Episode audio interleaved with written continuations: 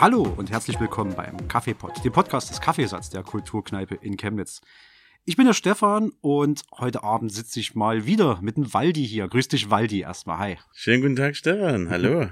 Ihr kennt es vielleicht schon, wenn wir in der Konstellation hier sitzen, dann geht's meistens um Games, so auch heute. Wir haben nach unserer letzten Folge so ein bisschen aufgestellt, über was könnten wir denn mal noch so labern, was ist denn noch unser Interessengebiet, haben da ein paar Themen gesammelt und haben dann so ein bisschen so ein Ranking verteilt, äh, über was wir am liebsten quatschen würden.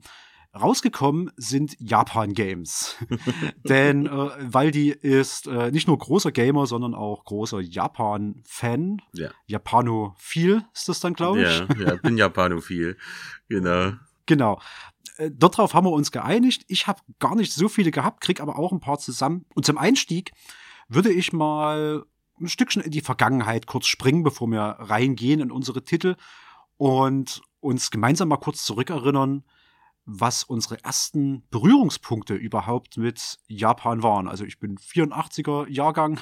Ich weiß nicht, wie alt du bist. Ich Waldi. bin 89er. Du bist 89er, das heißt, es liegt wahrscheinlich schon eine Weile zurück. Ein kleines bisschen, ja. Kleines bisschen. ich habe mal bei mir geguckt und habe es heute mal im Geiste nachrecherchiert. Und das dürfte ja so im Alter von zwölf Jahren ungefähr passiert sein. Mhm. Das ist also ungefähr 96.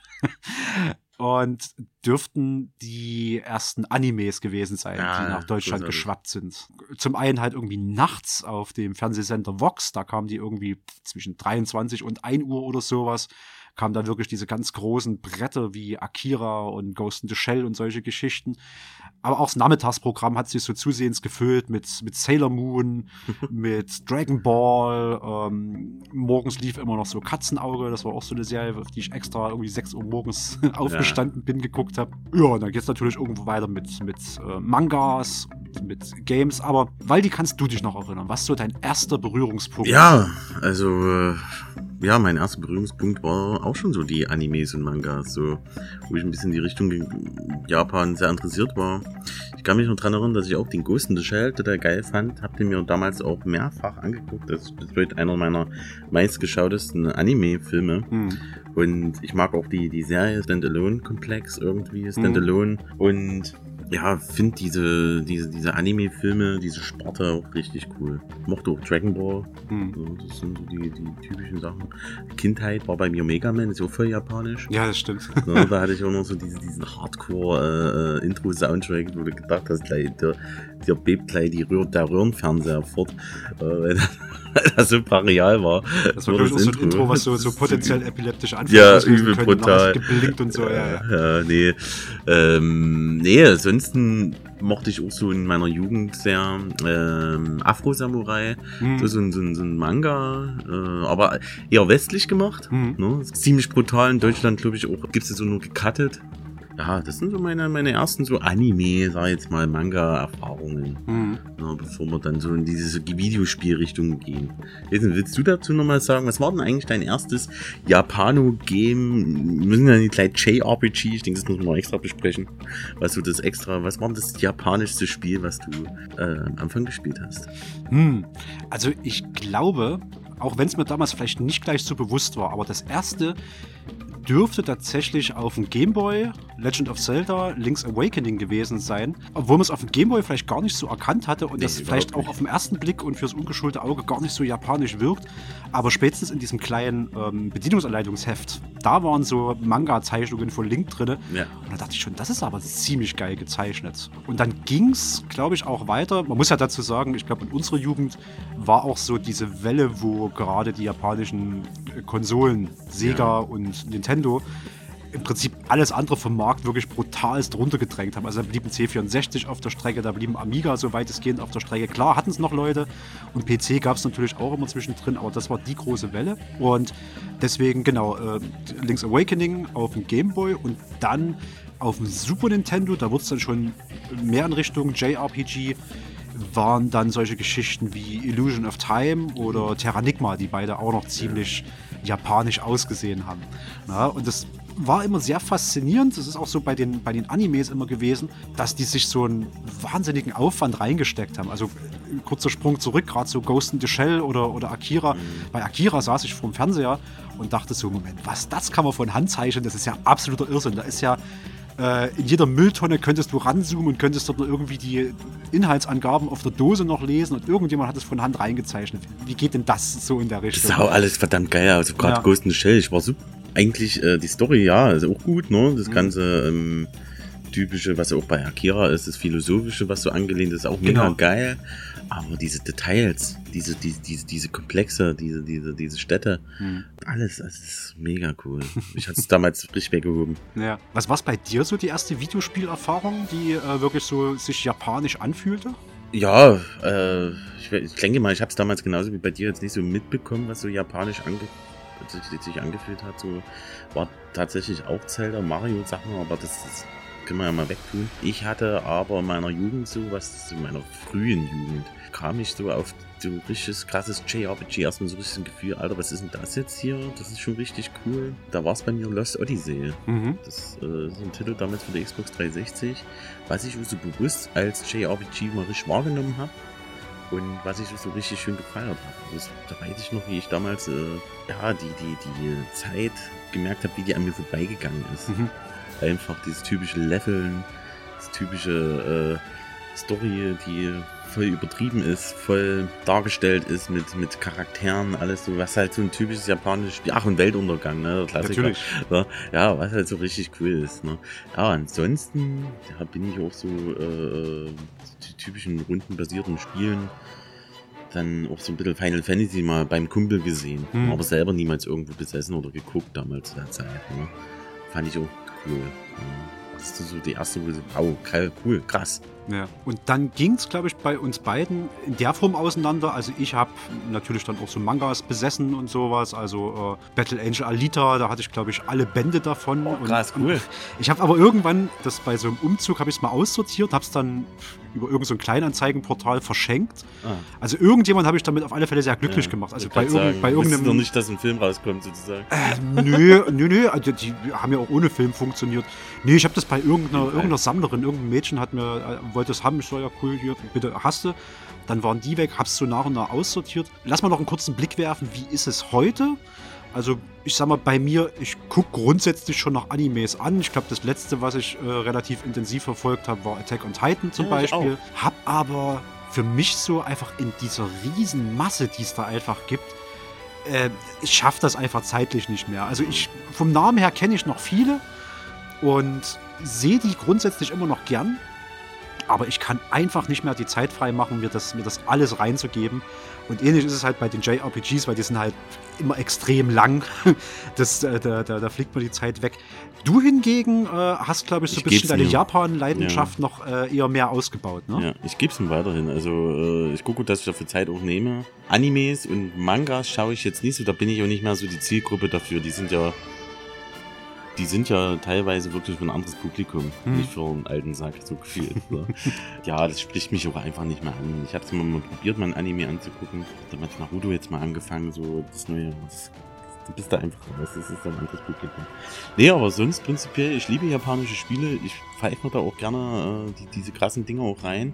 Natürlich kann ich nicht immer alles durchspielen, aber man muss es ja auch nicht heutzutage. Das mhm. ist so, man kann so immer sagen, okay, ich hab's gezockt, ich find's geil, gut. Äh, aber es gibt trotzdem noch einige Perlen, die ich dann durchballer. Ja. ja da kenne ich auch nichts. Das finde ich auch cool. Also. Ich nehme da auch die Zeit und gucke, was für ein geiles äh, Japano RPG da jetzt wirklich mal rauskommt. Ne? Okay. Genau. Wir haben uns dann also heute hier zusammengefunden, um über wirklich so diese Nippon Games, die Japan Games mal zu quatschen. Das heißt, erstmal direkt wieder eine Spoilerwarnung für die Titel, die ihr vielleicht schon in der Übersicht jetzt gesehen habt. Also wir werden sicherlich auch ein bisschen was vom Inhalt verraten. Wer also vorneweg sich gar nicht spoilern lassen will, vorneweg selbst zocken.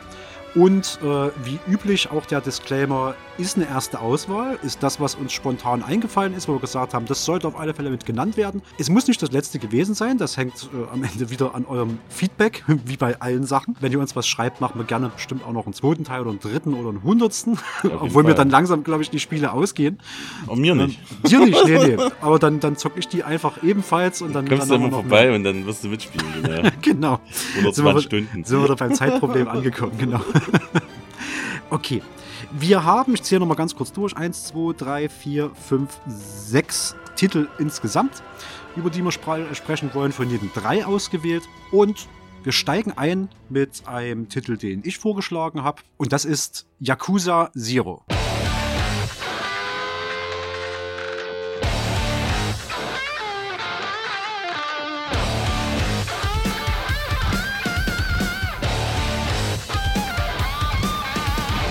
Yakuza Zero jetzt ein bisschen stellvertretend, auch so ein bisschen für die Reihe noch mit, aber Yakuza Zero ist der einzige, den ich davon gezockt habe. Du hast ein paar mehr mitgenommen. Ich habe ein paar mehr gezockt. Na, das ist ein ja, japanisches Open-World Action-Adventure aus dem Jahr 2015, erschienen für PS3, später dann auch PS4 2017, für Windows im Jahr 2018 und Xbox One im Jahr 2020.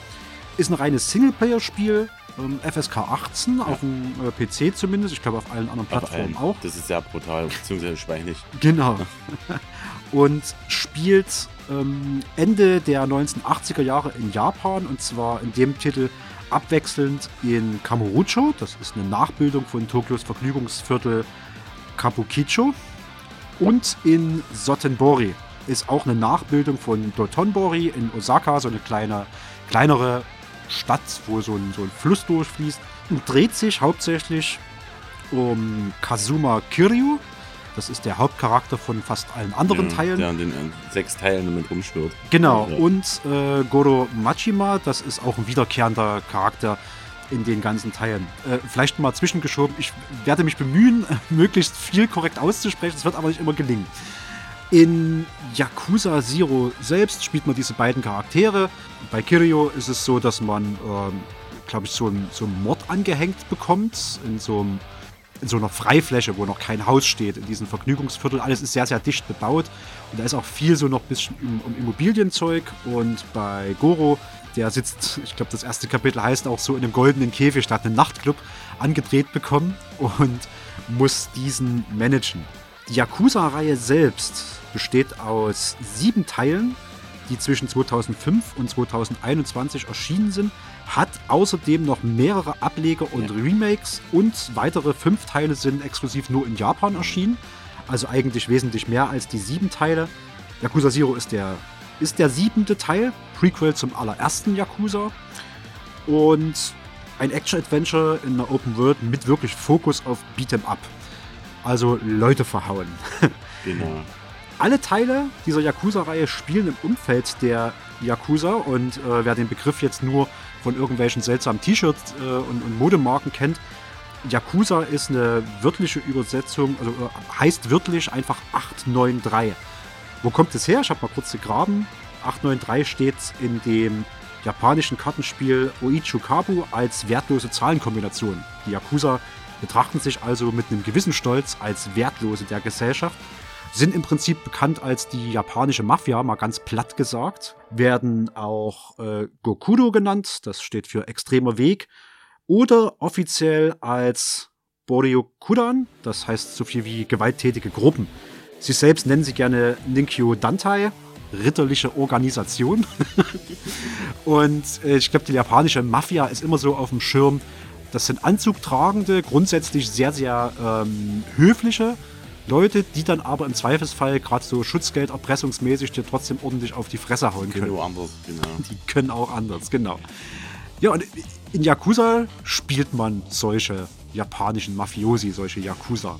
Was gibt's da so drin? Also in dem Yakuza Zero, sag mal, ich hab's mal so ein bisschen aufgesplittet in Themengebiete Kampf, äh, Erkunden und Freizeit.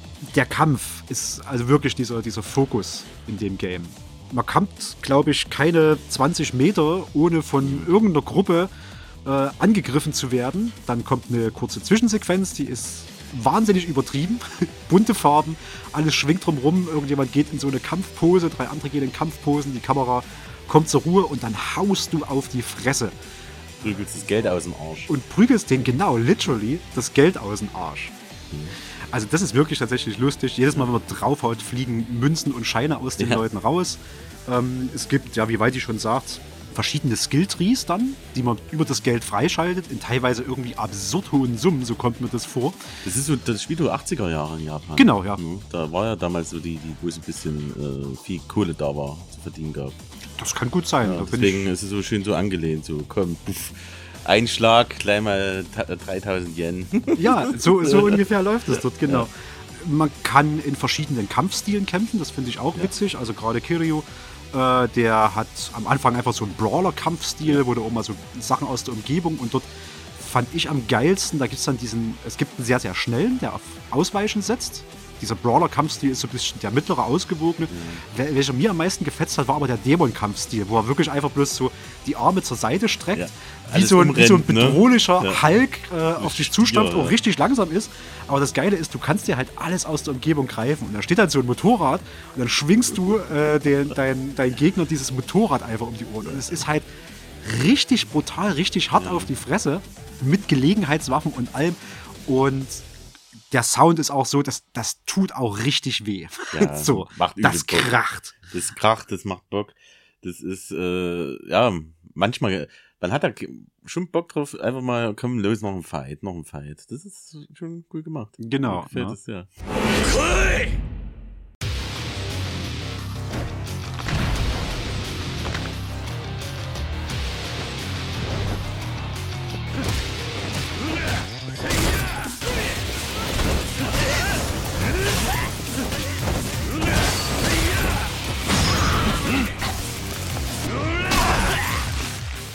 Auch so am, äh, in dem ersten Kapitel von Goro, in diesem goldenen Käfig. Gleich das erste, was man dort macht, ist, also man hat äh, als Strafe, weil der ist auch ein Yakuza und der hat irgendwelchen Mist gebaut, frage mich gerade nicht welchen. Ja.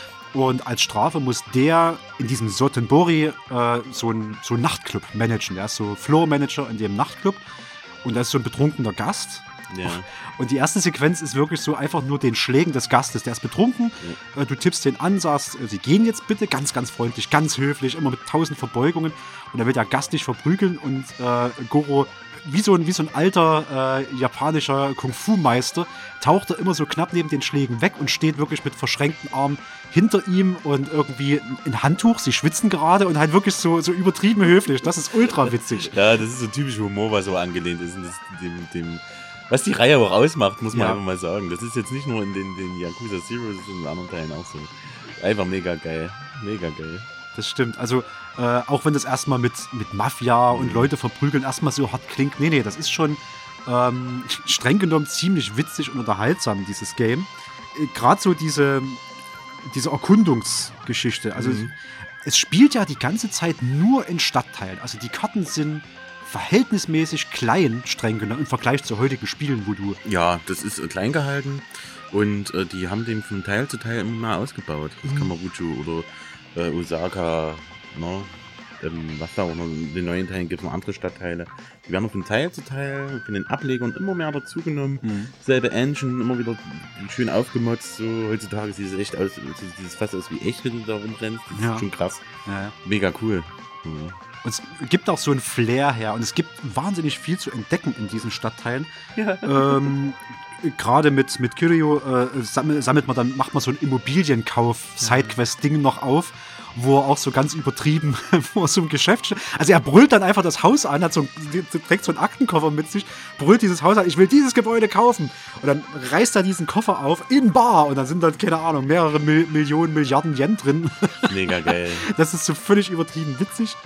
Und es gibt auch so Haufen so, so kleine Sidequests nebenher. Ja. Also man kann neben der Hauptstory extrem viel machen. Und die machen, das macht das Spiel auch aus. Gerade die Sidequests sind so witzig teilweise.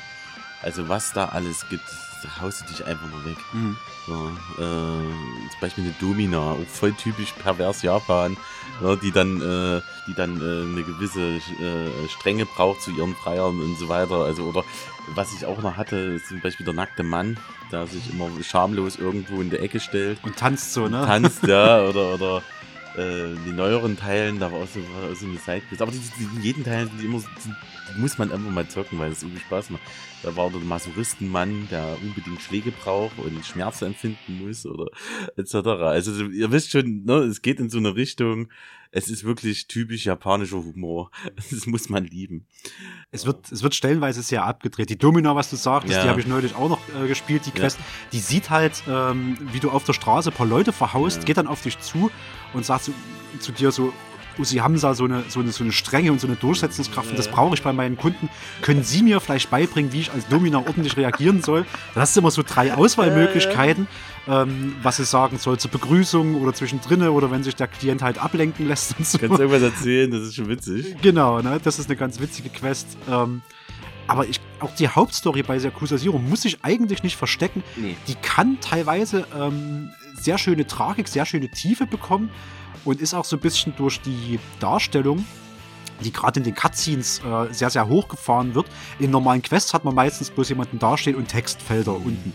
Ja, aber, das ist ja einfach gehalten. Genau, aber in den mhm. Cutscenes, ähm, da dreht es richtig auf und da lehnt man sich schon zurück und schaut sich ehrlich gesagt so ein Yakuza Gangsterstreifen an, wie man das vielleicht auch so aus den 80ern, ja. 90ern kennt, mit ganz viel Kung Fu zwischendrin, ja. ja. Sehr, sehr aufwendig auch und sehr detailliert. Auch die, die, die Gesichts Gesichter und so weiter, die Modelle, das ist richtig cool. Ja. ja hat mir, hat mir sehr gut gefallen. Ich ähm, muss noch mal ganz kurz hm? äh, mal, mal was einwerfen und zwar gerade zu den Nebenaktivitäten, was so Yakuza Zero rausmacht.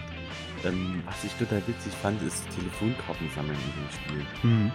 Du hörst gar nicht mehr auf, diese Telefonkarten irgendwo zu sammeln. Es gibt sogar Items, die so ein bisschen klingeln lassen, wenn er in der Nähe genau, ist, so, dass du wirklich genau, findest. Äh, ja. Das ist so nachgestellt von Japan, deswegen typisch äh, 18, ne? Das ist nachgestellt von Jap japanischen Pornodarstellerinnen. Ähm, und es geht auch, wo, ich, wo es mich so weggehauen hat, irgendwann, wenn du das sammelst, kannst du dann so Videos freischalten. Mhm. Beziehungsweise gehst du doch, geht man so, so, in, so eine Videothek oder Video, so ein Videothek oder so, so, so, so ein Pornokino ist das Pornokino, genau. Ja. Und man geht dort wirklich rein und kriegt dann so eine, so eine Trophäe ich habe es, ich habe es für die Trophäe getan. Da hat es mich so weggehauen. I did it for the trophy.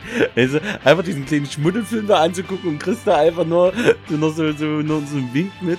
Also voll Humor. Also ja. das ist mega cool. Das haut.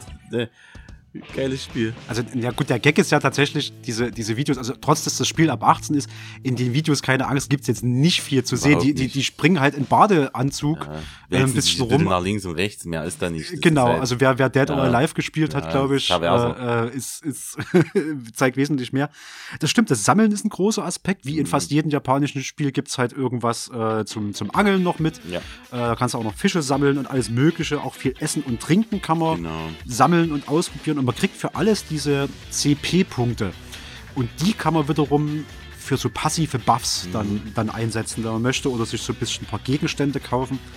Essen und Trinken fand ich auch, also wir hatten das ja schon mal, so Fisch und so ist halt gar nicht meins. Ja. Und ich glaube, viele japanische Speisen sind natürlich dominiert vom Fisch, weil es ist eine Insel. Aber du hast immer so Bildchen und Darstellungen von dem Gericht, was du da essen willst. Und das ist schon ja, das sehr, ist sehr, so, so sehr nach, na, äh, angelehnt an den japanischen äh, Originalmarken dort auch. Also die haben auch die Rechte wahrscheinlich, ja, müssen sie haben, ne? wo sie äh, äh, Nudeln, äh, Nissenmarke oder gerade hier äh, das japanische Bier, also es ist ein reinster Japan-Simulator, wenn du so willst. Du gehst in so, so einen Laden rein und sieht echt dann auch wirklich aus wie dort. Ja. Und das macht es echt aus. So. Das Gefühl gibt es nur mal so schön. Es sah schon ziemlich lecker mhm. aus. Ich meine, der Gag ist, wenn man dann im Spiel ist, dann sieht man immer bloß den Rücken ja. seinem Protagonisten und der wackelt irgendwie mit dem Kopf und schlürft irgendwas rein. Also wenn du mich fragst, könnte er auch gerade das, was aus seiner Nase kam, gegessen haben, weil manchmal genau. klingt so. Äh, man sieht nicht genau, was man ist. Soweit reicht die Grafik dann nicht. Aber äh, schöne Darstellung von Bildchen. Und weil du gesagt hast, hier Telefonkarten sammeln und so, was halt einen unheimlichen Teil ausmacht von diesem Spiel, äh, der mindestens so groß angelegt ist wie der Kampfteil, sind diese ganzen Freizeitaktivitäten, die du machen kannst. Gerade in oh, diesem ja. äh, Kamurocho bist du ja in einem Vergnügungsviertel, in einem nachgebauten Vergnügungsviertel Und es gibt halt einfach alles. Also mit was für einer Begeisterung ich dort an so einem Greifautomaten so Plüschfiguren und sowas rausgeholt Ja. habe, geht auf keine Kuhhaut. Das ist geil. Du Das kannst an so Sega Arcade-Maschinen äh, die ganzen alten Arcade-Titel spielen, wie äh, ich glaube Outrun und, und, und Space Harrier und solche Geschichten. Sega, Sega macht das so gut möglich, was da alles ist. Aber das kannst du in den ganzen anderen Yakuza-Spielen auch und es wird immer, kommt immer was mehr dazu. Und das macht echt unheimlich Spaß. Ich hatte jetzt beispielsweise bei, bei Judgment auch so, so ein Minigame entdeckt, was so ein, so ein, so ein, so ein, so ein ähm, Shooter war, ein kurzer. Mhm. Du denkst, krass, einfach mal so in so ein Spiel drin. Ja. Nur mal ein kleines Minigame. Das macht's echt aus. Und das frisst Zeit, ja, wie du schon sagst. Also was man da alles machen kann. Es gibt äh, Dart, Pool, es gibt Ja. Bowling, es gibt so ein äh, Baseball, Bälle wegschmeißen. Man kann auch diese klassischen, also so Mahjong und sowas halt Ja. spielen und dann noch irgend so, ein, so eine japanische Variante von, von Schach, sag ich mal. Shogi. Es kann sein, ich habe den Namen. Okay. Ja. Ich, ich vertraue dir da, Da war ich bei Yakuza Zero, hab ich, äh, äh, nicht, nicht Zero 7, habe ich äh, extrem viel Shogi gespielt. Okay. Das hat 20 Stunden gekostet bei der Lebenszeit.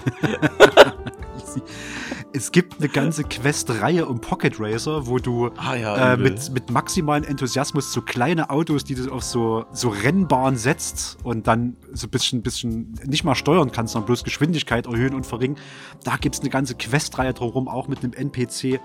Es gibt so ein super absurdes Frauenwrestling irgendwo äh, in dem in den Goro-Teilen, wo du eher so ich sag mal, die, die, die Kämpferin sponsors. Also du kämpfst, greifst nicht in den Kampf selbst ein, du kannst es nicht selbst steuern, du kannst irgendwie die sponsern und dann äh, laufen die Kämpfe automatisch ab. Das ist Ja. auch maximal absurd. Total. Und wo es mich aber richtig gekriegt hat, und da werde ich auch die Gelegenheit äh, mal nutzen, irgendwas einzuspielen, ist Karaoke. Karaoke. Nicht nur Hostessenclub. Nö, also äh, Karaoke fand ich ganz geil, denn in diesen, in den Yakuza-Teilen ist es so, dass man steht halt in irgendeiner Kellerbar. Es läuft dieser Text über den Bildschirm, man muss unten ein paar Tasten mitdrücken, dass man die richtigen Töne trifft im Spiel. Und er fängt dort irgendwie so an zu singen, äh, der, der Kiryu oder der äh, Goro. Und irgendwo zwischendrin schwingt dieses Bild um und dann steht er wie als ob es in seine Fantasie reingeht. In so einer Bühne, in Rockoutfit mit, mit Gitarre und allem. Und schmettert dort runter. Das ist eine große Freude und das ist eigentlich das, was idealerweise bei Karaoke in deinem Kopf passiert. Ja. Da wird reingeschaut.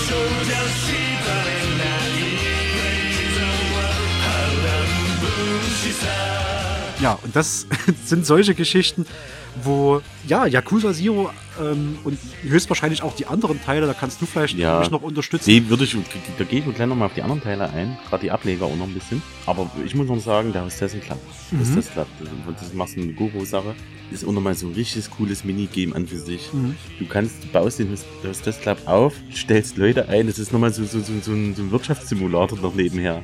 Also, total genial. Das ist einfach mal nochmal so reingepackt in so, ein- so ein riesiges Spiel. Ja, also was ich gemerkt habe bei Zero war, es wechselt halt in sehr kurzen Abständen immer zwischen richtig ernstzunehmender Yakuza-Gangsterfilm Genau. und dieses völlig abgedrehte Freizeitaktivitäten, was auch immer ich das, wie auch immer ich das nennen Ja. will. Man verrennt sich schnell. Aber Ja. das macht so aus. Ich liebe diese Spiele. Gerade diese Spielereihe. Wirklich, richtig cool. Nee, ähm, man kann, wenn man zum Thema Yakuza noch ein bisschen bleiben, bleibe ich erstmal direkt bei dieser Reihe. Die ganzen anderen Teile kann man nach und nach ruhig sich auch an, antun. Ne, Gerade Teil 1, 2, gibt es 3, 4, 5 und das sechste, das ist so eine, so eine abgeschlossene Handlung mit den Kiryu, was so seine äh, Story äh, gerade ne, was mit Yakuza Zero beginnt. Mhm. Kann man sich echt geben.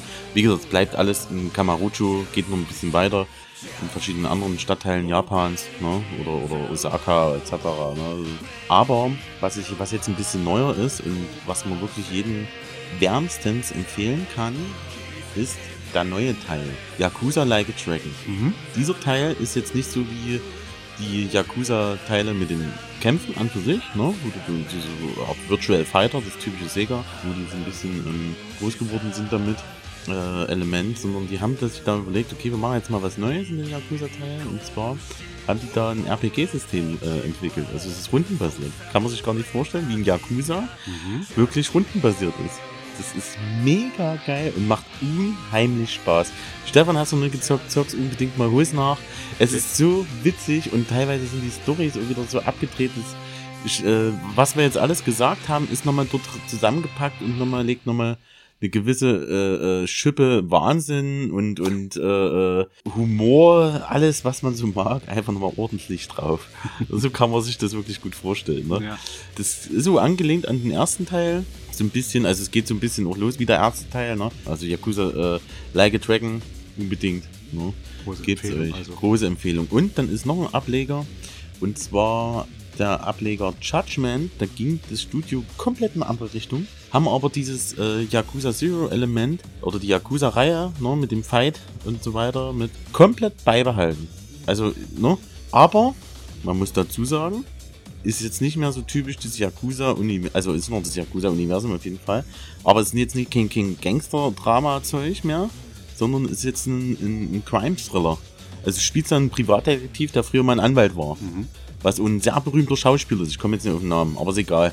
Mega cool und genau derselbe Witz, genau derselbe Humor und nur ein bisschen, das ich nicht ganz ab 18, das ich ab 16, also ein bisschen milder auch, aber trotzdem wärmst zu empfehlen, trotzdem immer noch pervers und keine Ahnung. Alles, was diese Reihe so ein bisschen ausmacht, ne, ist Judgment. Genauso wie Lost Judgment. Lost Judgment ist 21 Jump Street in Japan. Ah, okay. Ne? Kann man sich wirklich auch unbedingt geben. Du äh, bist auch als Privatdetektiv sozusagen. Den kann man auch abseits jetzt, woran wir den ersten Teil gespielt haben, ist natürlich immer ein bisschen besser, ne? Aber man kann auch Lost Judgment direkt anfangen. Das ist wie gesagt, man muss dort als Privatdetektiv gehst du in so eine Schule rein und bist auf immer in so einem Chor drin, machst irgendwelche Nerd-AGs, machst da den Schulalltag, was noch äh, einen ordentlichen Witz reinbringt und ja, schlägt halt auch ernste Themen an wie Mobbing und so weiter. Ne? Äh, auch wirklich wärmstens zu empfehlen. Äh, Gut, dann schließen wir Yakuza mal soweit ab. Ich würde noch mal kurz zusammenfassen, einfach mal so ein bisschen Pro, Contra. Pro muss ich sagen, viel Spaß auf wenig Map. Also die Map mag einem super klein vorkommen, äh, es gibt aber wahnsinnig viel darauf zu entdecken und äh, sehr, sehr viel Spaß.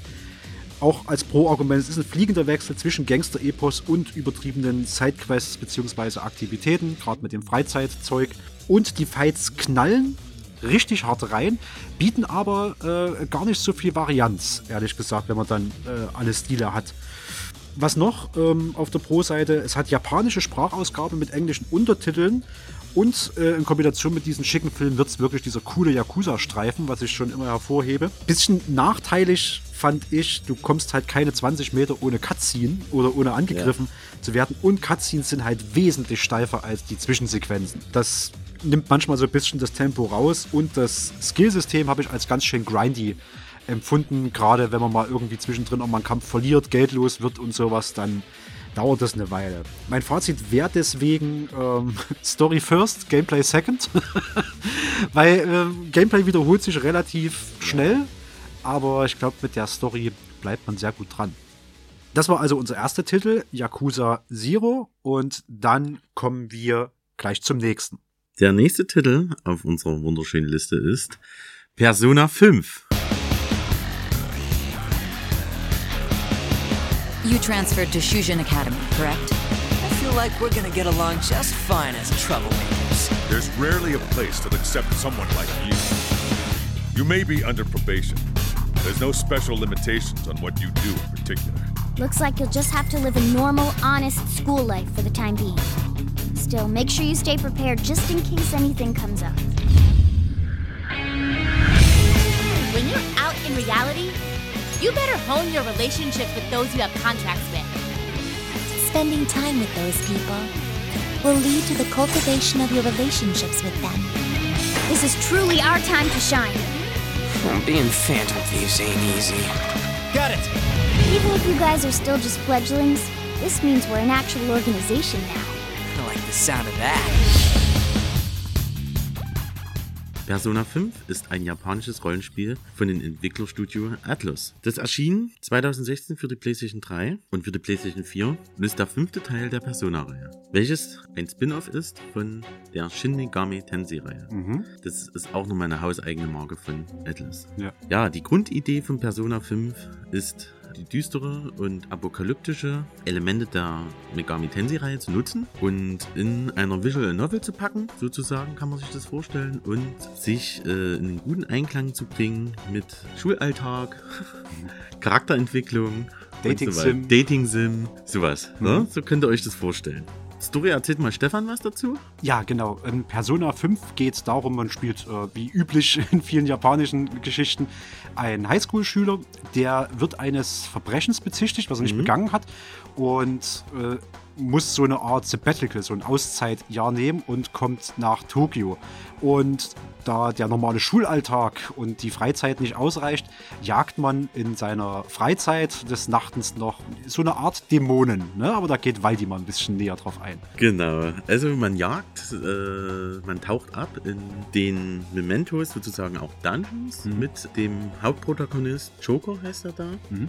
und mit seinen Klassenkameraden, die er nach und nach für sich gewinnt, geht dort in Dungeons, so eine Art Dungeons. Und äh, das ist sozusagen äh, der Hauptkern von Persona, was mit Hilfe der Smartphone-App sozusagen werden die in ein Metaverse hineingezogen. Mhm. Unfreiwillig, und später nutzen sie es für ihre Verbrechensaufklärung, kann man sagen. ne? Ja, diese, diese äh, Dungeon ist sozusagen ein Abbild von der Perversitätenwelt der, sag ich jetzt mal, nicht Protagonisten, sondern von den Verbrechern. Ja, den Ja. Antagonisten also. Den Antagonisten sozusagen. So kann man es so, so nennen. Und da hat man beispielsweise, muss man da den Sportlehrer, der in der Schule da rumrennt und seine Schüler misshandelt, muss man sozusagen zur Umkehr zwingen, indem man sozusagen sein, seinen eigenen persönlichen Schatz in, dieser, in diesem Metaverse raubt. So, so kann man sich das vorstellen. Mhm. Also man reist in dieser Dungeon rein, erlebt sozusagen die perfide Art und Weise von dem äh, Sportlehrer, der äh, seine, seine Mitschüler versklavt und misshandelt auf ekligste Art und Weise, aber auch witzigste Art und Weise. Da sieht man so Folterelemente, wie die Schüler dort äh, auf dem Laufband stehen. Im Hintergrund sind so Kettensägen und, und äh, Sägeblätter, die, wenn die jetzt nicht weiterhin ihren Sport nachgehen, werden die sie zerfleischt, werden ja. sie reingezogen, in den Ja. Fleischwolf gedreht. Ja, äh, total perfide und total witzig. Also macht echt richtig Bock, dort so abzutauchen. Mhm. Ne? Das Gameplay ist sozusagen in Persona 5 rundenbasiert. Man hat das typische, ähm, wie es immer so ist, ne? man ist immer mal dran, dann ist der Gegner dran. Die Kämpfe meinst so, du, die ne? Kämpfe, Mhm. ne? die sind so richtig schön rundenbasiert. Was dort nochmal so richtig äh, äh, wichtig ist in den Kämpfen, ist die Schwächen auszunutzen der Gegner. Aber auch die eigenen Schwächen zu kennen. Ja, hat so ein Steinschere-Papier-Prinzip. Genau. Ne? Ne? Äh, Eis schlägt Feuer, Feuer schlägt ne? Mhm. etc. Ne? Man hat verschiedene Kräfte, Wind, Elemente, alles mit drin. Und natürlich auch diese typische japanische Mythologie setzt dann nochmal richtig schön nach, wie Mhm. sie so schön gehört für ein japanisches Spiel. genau. In diesen Dungeons, beziehungsweise auch in den Mementos, was so ein Untergrund von der ganzen Hauptstadt äh, der Untergrund ist, Mhm. wo die, wo die Menschen sozusagen äh, die, die perfide Art von den Unterbewusstsein der Menschen stattfindet, in den Mementos, Mhm. kann man dort, was auch richtig schön alles ausmacht in Persona, die äh, Personas sammeln. Die Personas sind sozusagen eigene kleine Monster, Mhm. die unterschiedliche Schwächen haben, beziehungsweise auch Stärken und man kann die sozusagen sammeln. Das basiert auf Mythologie und Legenden von aller Welt. Also man hat nur das, man hat Monster, die sind, oder Personas in dem Fall, die sind an der nordischen Mythologie angelehnt. Man hat Personas, die äh, sind japanische Mytho- Mythologie, chinesisch, alles ist dort mit drin. Mhm. Na, man hat zu viel und die sind auch sehr interessant gestaltet und haben, haben auch nochmal einen richtig coolen Stil. ne? Das macht richtig Spaß. Und es ist wirklich Pokémon. Pokémon sammeln. Okay. Catch them all. Du willst irgendwann alle haben. Und was man auch kann, man kann die Personas untereinander kreuzen, beziehungsweise man kann diese äh, weiterentwickeln, ne? zusammenbringen und dann kriegt man noch eine stärkere Person raus. Also man hängt dann eigentlich in diesem Gameplay jetzt nicht nur, in der RP, äh, nicht nur in den rundenbasierten Kämpfen fest, sondern man kreuzt dann diese, diese, diese, diese Personas, um noch geilere Personas zu bekommen. Genau, und die sorgen dann dafür, dass man äh, Aspekte von sich selbst im Kampf mit einsetzen kann. Die sind sozusagen so eine Art Magie, die man hat. Ne? Genau, genau. Man hat dann eine Persona, die ist extrem krass mit Eis oder, oder äh, Feuer. Ne? Man hat auch äh, verschiedene Kernelemente, zum Beispiel Tod ja, oder äh, äh, ja, heilige Attacken.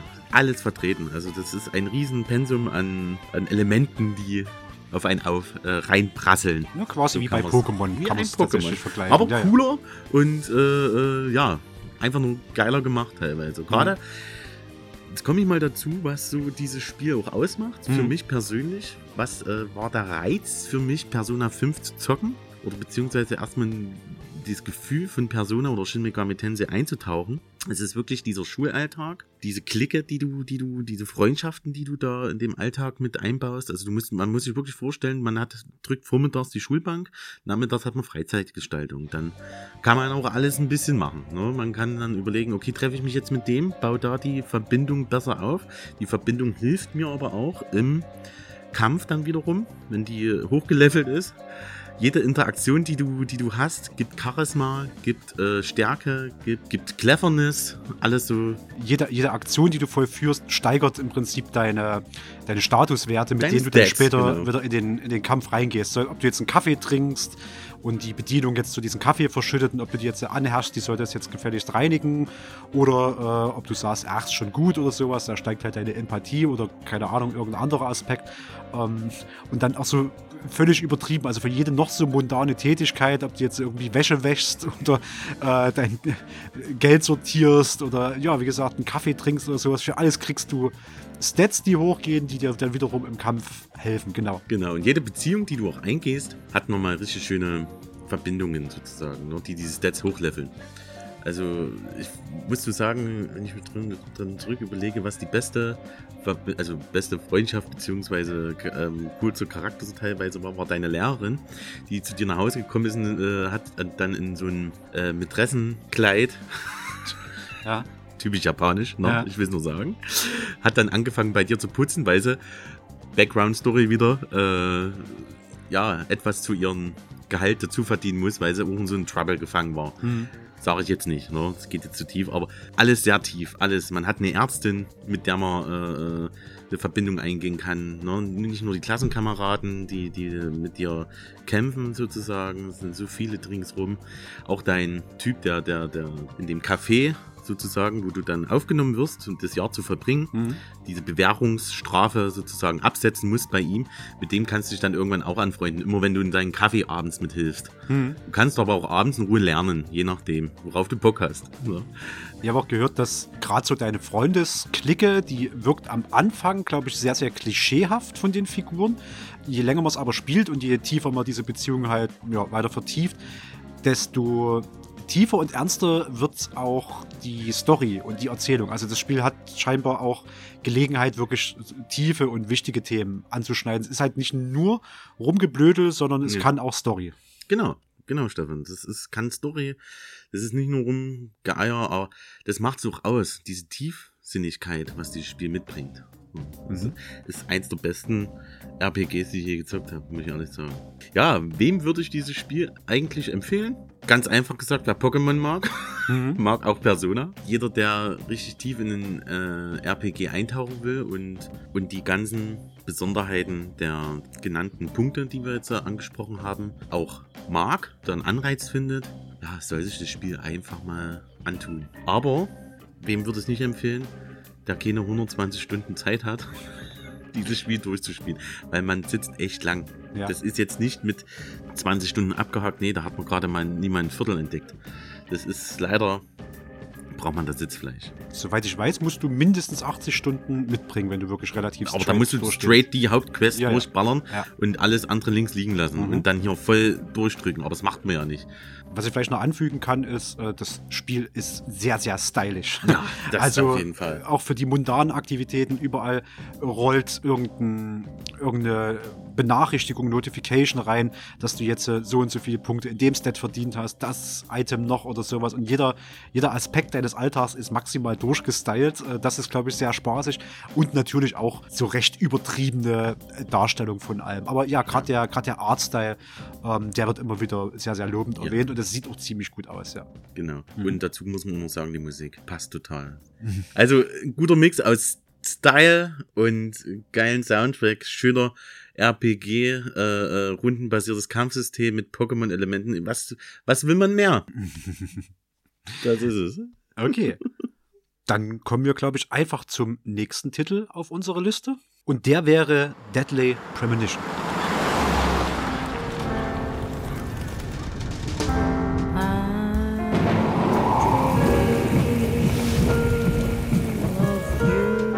You tell me why the FBI is so interested in a small town homicide?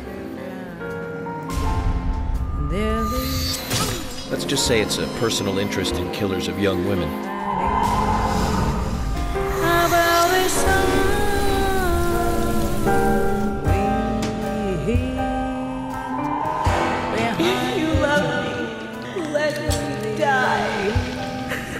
The person you are waiting will be here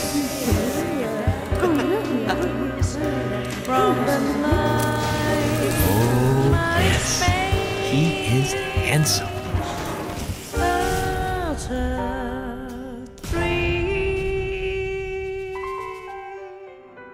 Deadly Premonition oder auch äh, übersetzt tödliche Vorahnung ist ein Open-World Survival Horrorspiel von Hidetaka Suehiro, den man vielleicht besser unter seinem ähm, Namen Swery65 kennt. Einer von diesen ganzen äh, Name plus Nummer ähm, Game Designern. Wurde ursprünglich schon mal 2007 angekündigt, damals als Rainy Woods und hatte im Trailer eine wahnsinnige Ähnlichkeit zu Twin Peaks. Erschienen ist es dann 2010 für die Xbox 360 und äh, 2013 als Director's Cut für PC und PS3. 2019 kam es dann auch noch als Origins für Nintendo Switch raus. Und seit 2020 gibt es dann auch ein Switch-exklusives Sequel, nämlich Deadly Premonition 2, A Blessing in Disguise. Worum geht's? Es geht darum, dass FBI-Agent Francis York Morgan in die verschlafene Kleinstadt Greenvale kommt, um dort einen Mord zu untersuchen. Und schon relativ schnell stellt er fest, dass dieser Mord ziemliche Ähnlichkeit hat mit anderen Morden, die er bereits kennt äh, und dass in dieser ruhigen Kleinstadt wesentlich mehr lauert, als es auf den ersten Blick scheint.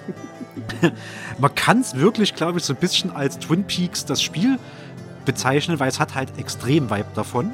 Gut, dass du das sagst. Man kann das wirklich so bezeichnen, aber man muss dazu auch sagen, es ist extrem wahnsinniger als Twin Peaks. Es setzt nochmal eine ordentliche Schippe obendrauf, was nochmal, ja, mehr Spaß macht, als man denkt. Das, du, das sagst du ganz richtig, weil es hat immer so einen sehr, sehr abrupten Wechsel zwischen Horror und Soap. Also auf der, auf der Horrorseite steht natürlich diese ernsthafte FBI-Ermittlung äh, um den Raincoat Killer. Jemand, der nur bei Regen rauskommt in dieser Ortschaft und Leute ermordet, auch so eine Urban Legend mit ist. Es gibt noch so Zombies, die man dort erschießt, wie auch immer die dort reinpassen, weil, weil York nie erwähnt, dass er überhaupt gegen die gekämpft hat. Man muss dazu auch sagen, diese Zombies gehen jetzt nicht normal auf dich zu. Das hat mich am Anfang so irritiert, wo ich nicht dachte, wo ich nicht wusste, was ist denn hier eigentlich los. Man, man kann sich das vorstellen, die Zombies sehen dich, die stehen normal da und dann drehen die sich um und gehen mit so einer äh, Brückenhaltung so auf dich zu. Ja. so verkehrt rum, was machen, was ist denn hier los? Welches Spiel macht das schon? Aber so vollkommen ernst. Das stimmt, diese völlig abgedrehten Zombies. Äh, zwischendrin gibt es auch äh, Parts, wo man wegrennen muss und sich verstecken muss vor dem Raincoat-Killer. Und ähm, natürlich die ganzen, ganzen Morde und auch, äh, da ist auch ein bisschen Gore dabei. Ne? Ich erinnere Ja. mich an einen so einen Mord, wo eine, eine junge Frau im Bad zwischen ganz vielen Schnüren so gefesselt Ah ja, ist.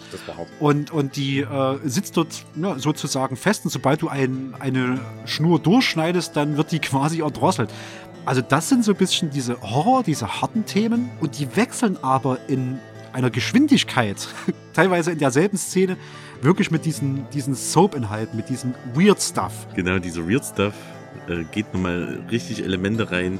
Da kommt bestimmt dann mal Stefan nochmal drauf, dass äh, es teilweise so abgedreht ist, wo man denkt, was ist denn hier eigentlich los? Was war denn so dein weirdestes? Ähm, also das, das Weirdeste, was ich äh, in diesem ganzen Soap-mäßigen, Twin Peaks-mäßigen mit drinne hatte, ähm, sind tatsächlich der Francis York Morgan hat, äh, ich sag jetzt mal, ohne zu spoilern, so eine Art Stimme im Kopf, nämlich Zack. Ja, Und man fährt große Strecken in diesem Spiel mit dem Auto. Und jedes Mal, wenn man im Auto sitzt, fängt er an, so innere Monologe zu führen und macht so Mini-Reviews zu Filmen und meistens so B-Movies. Da war irgendwie Tremors dabei und, und, und Critters und was weiß ich. Also diese ganzen 80s B-Movies. Da macht er so ein kleines Mini-Review zu und redet monologartig immer mit Zack. Das war so eine weirde Szene. Was anderes war im Hotel bei Polly Oxford. Das ist so eine ganz alte Frau, die führt das Hotel. Und am ersten Morgen kommt man zum Frühstück dort hinten. Die hat einfach so einen zwölf Meter langen Tisch.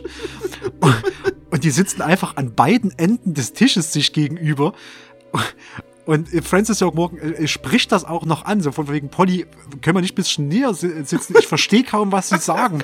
Und sie reagiert dann einfach so, ach, sie, ich bin doch viel zu alt für sie und dann liebe ich ja trotzdem noch meinen Mann, die missversteht das völlig. Auch das, ähm, auch dieser Aspekt, auch äh, man muss hier immer Vergleiche zu Twin Peaks ziehen. Ja. Ähm, in Twin, Twin Peaks hat ja unser Special Agent Dale Cooper auch solche super seltsamen Ermittlungsmethoden. Also Ja. das eine Mal stellt er sich hin, hat von irgendeinem so indischen Yogi eine Technik gelernt, wo er mit Steinen auf Flaschen wirft, während er intensiv an den Namen denkt und das führt ihn zu irgendwas. So. genau. Und ähm, Francis York Morgan hat so eine ähnliche Technik. Der gießt nämlich jeden Morgen Milch in seinen Kaffee. Und je nachdem, was für ein Bild da rauskommt, so ein bisschen wie Bleigießen, ist das so seine Vorahnung für den nächsten Tag. So Das sind völlig weirde Sachen. Auch so bei den NPCs, da ähm, den Sheriff Woodman, der ist noch recht normal, der kommt ja so ein bisschen, ja, eher so, äh, warum mischen sich hier in unsere Ermittlungen ein, mäßig vor. Ähm, Emily Green, das ist auch so ein bisschen das Eye Candy dort, Deputy Emily Green. Und dann hast du aber auch den anderen Deputy, nämlich Thomas McLean, dem begeg- begegn- begegnest du das erste Mal in der Polizeistation. Und der kommt mit so einem völlig seltsam tänzelnden Gang auf dich zu und wirkt halt überhaupt nicht wie jemand, der als, als Hilfs-Sheriff ähm, arbeiten würde. Ne? Ansonsten hast du natürlich noch so Log-Lady-Geschichten und Ja. so völlig weirde Abwechslungen. Genau, also ich kann mich noch dran erinnern, zum Beispiel hat man auch so die, die, so, auch so eine Sidequest, was mich total weggeblasen hat, wo ich nur lachen musste. War so eine Lady, die mit einem, mit einem Topf rumgerannt ist und das ist die ganze Zeit äh, kam auf dich zu, äh, der Topf, da, da, da, da muss warm bleiben, der Topf muss warm bleiben. äh, hier, jetzt komm, da musst du, musst du mit der so, so, so äh, Fahrmissionen machen, dass du innerhalb von der Zeit die äh, dorthin gebracht hast. Das war schon anstrengend genug. Das ist, nee, herrlich. Ansonsten gibt es in Greenvale ganz viel zu entdecken. Also man hat ähm, für bestimmte Aufgaben immer so ein gewisses Zeitfenster pro Tag. Also die sind dann meistens nicht vorbei, sondern du kannst halt dich wirklich selbst entscheiden, wie so wirklich so ein FBI-Agent ganz traumhaft, gehe ich jetzt eine Stunde angeln. Natürlich gibt's auch Angeln in dem Spiel, da kannst du wieder Vorteile dir verdienen, auch durch Nebenaufgaben. Äh, weitere Nebenaufgaben erfüllen oder chillst du einfach irgendwo ab und ähm, genießt so ein bisschen die Gegend. Viel Fahren kommt da drin unter und wenn dir das Benzin ausgeht, auch viel Laufen. und irgendwann ist 18 Uhr, dann ist die Hauptquest gerade nicht mehr zu erledigen. Kommt auch drauf an, ob es regnet, ob es gutes Wetter ist. Da spielt extrem viel mit rein. Alles auch begleitet von einem seltsam, entweder ganz passenden oder ganz unpassenden Soundtrack, der jetzt wahrscheinlich schon die ganze Zeit im Hintergrund mitdudelt. Und hin und wieder auch ein paar Quicktime-Events, aber gar nicht so wahnsinnig viel. Es ist auch in der, der Welt, die du gerade so schön beschrieben hast, Stefan, ist auch äh, das ist so abgetaktet, dass man äh, je nach Zeit, nach Uhrzeit, kann man so Nebenquests machen, die auch ganz interessant sind. Das Mhm. ist voll gespickt mit Nebenquests, die so weird sind, zum Beispiel die Topflady, ne? Äh, oder, oder Friedhof, äh, äh, Pächter, der da äh, nur dem man ein bisschen was klappern musst und so weiter. Man hat so neben so viel vo- volle Nebenaufgaben, die in dieser Welt, die wirklich nicht gerade klein ist, enorm zu tun. Ja. Und auch so, gerade so bei den technischen, kleinen technischen Innovationen, will ich mal die NPC-Tagesabläufe mal rausstellen. Also jede Ja. Figur, die du nicht selbst spielst, die haben ihren eigenen Tagesablauf. Die sind zu einer bestimmten Zeit an einem bestimmten Ort und machen irgendwas. Das heißt, dieser ganze Ort wirkt auch die ganze Zeit so, als ob, also als ob der nicht auf dich wartet. So, die haben ihren, ihren Stuff zu tun. Wenn wir einmal gerade beim technischen Bereich sind, es gibt viele kleine technische Innovationen, es ist irgendwie irrsinnig viel drin, gerade mit diesem, was wir schon gesagt haben, das aufs, aufs Wetter kommt es drauf an, einfach auch storytechnisch, auf die Zeiten. Vom Look her sieht es auch im Director's Cut relativ low budget aus, Ja. was aber auch den ganzen Flair dieser Darstellung unterstützt. Also dann wirkt es noch ein bisschen mehr wie, wie Twin Peaks. Ich sag mal, äh, was vielleicht auf einer Kontraseite schon mal mit zu nennen wäre, wäre, es ist halt irrsinnig veraltet. Ne? Also 2010 das erste Mal rausgekommen, der Director's Cut und auch das Origins macht ein paar technische Sachen besser, gerade so in Sachen Gameplay und Steuerung und vor allem Kameraposition ist da ein bisschen was noch dran gedreht worden. Aber im Großen und Ganzen ähm, kann man sich größtenteils auf 30 äh, Frames per Second einstellen, sag ich mal. Und das Gunplay fühlt sich ein bisschen an wie Resident Evil 4 in schlecht. Also wenn man wenn, und scheinbar ist es bei allen FBI-Agenten so, die können nicht gleichzeitig laufen und schießen. Man muss immer stehen bleiben. Gerade auf dem PC habe ich gemerkt, dass der Xbox-Controller auch in alle Seiten geht. Also ich muss es mit Tastatur spielen und dann auch wieder in einer weirden Kombination. Früher gab es auch mehr Bugs und Crashes. Ich weiß nicht, ob es im Director's Cut auch noch so schlimm ist. Und IGN hat sich damals äh, zu einer Wertung von 2 von 10 hinreißen lassen. da hat man so ungefähr einen Eindruck, was dort technisch auf einen zukommt. Es ist wirklich bei, bei, bei beiden sehr schlecht bewertet von, von vielen, aber es hat eine riesen Fangemeinde, die das Spiel lieben. Gerade mit den Aspekten, die du gerade so schön genannt hast. Ne? Ja. Muss man echt dazu sagen. Das stimmt. Deswegen einfach nochmal, äh, um aus dem Titel wieder rauszukommen. Auf der Pro-Seite steht bei mir auf alle Fälle sehr schönes Setting, spannende Story. Der völlig, völlig, völlig, völlig, und ich kann es nicht überbetonen, völlig spontane Wechsel von Horror zu Soap und das funktioniert sehr schnell, sehr gut.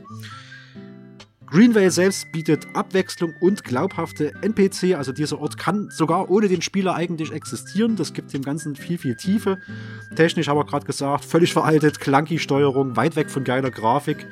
Ähm, und der Ton des Ganzen muss gefallen. Also wer diese spontanen Sprünge zwischen Horror und Soap nicht mag, wer Twin Peaks geguckt hat und gesagt, was ist das für eine Scheiße, der wird damit nicht glücklich. Und was vielleicht noch eine wichtige Info ist, wenn ihr das irgendwo im Sale seht, greift sehr gern zu dem Director's Cut, da der nämlich neben der Steuerung und Benutzerfreundlichkeit, die verbessert wurde, übrigens immer noch weit weg von smooth spielbar, aber verbessert, außerdem noch ein paar neue Inhalte bietet. Äh, Da werden mehrere Szenen und das noch und das noch. Das lohnt sich. Deswegen mein Fazit: äh, Twin Peaks plus Horror plus Weird, ständige unvermittelte Wechsel im Ton. Wem das gefällt, der greift hier zu. Auf jeden Fall. Das ist wirklich ein super Titel. Ich habe den selber durchgespielt und muss einfach nur sagen, ich hatte übelst viel Spaß. Gerade wer Twin Peaks mag, der wird damit seinen Spaß haben.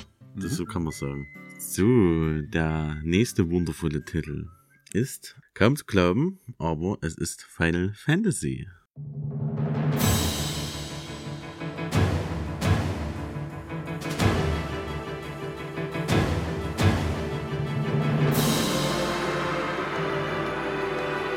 The people long for the calm. I can give it to them. Defeating sin, ending pain. This I can do. Yuna! This is our story. Now let's see this thing through together. You! Away! Now I've been saving this one for you! Okay, you asked for it. No pain. Please lend us your strength. Final Fantasy ist eine riesige, ewige JRPG-Reihe, die es schon seit, keine Ahnung, Stefan, dazu kannst du doch was sagen. Gibt's schon seit den 80ern auf alle Fälle. Es gibt so diesen Fun Fact, dass ich glaube 87, äh, da stand dieser japanische Spieleentwickler Square, der heute Square Enix ist, stand relativ kurz vor dem Konkurs, hatte vorher immer für Nintendo und das Famicom so Spiele produziert, war aber finanziell richtig schlecht aufgestellt.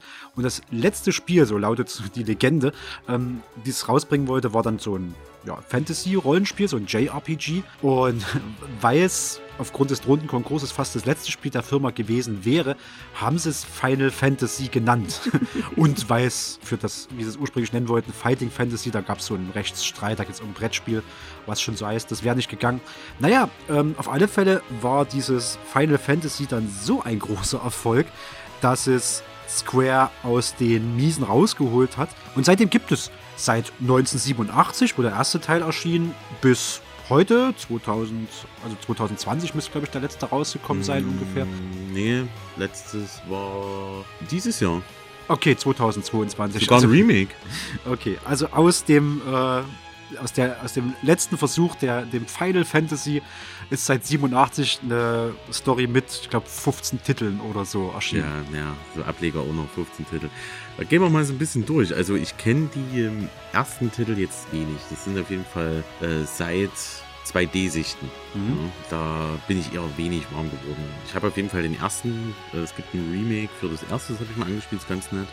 Mit Chaos.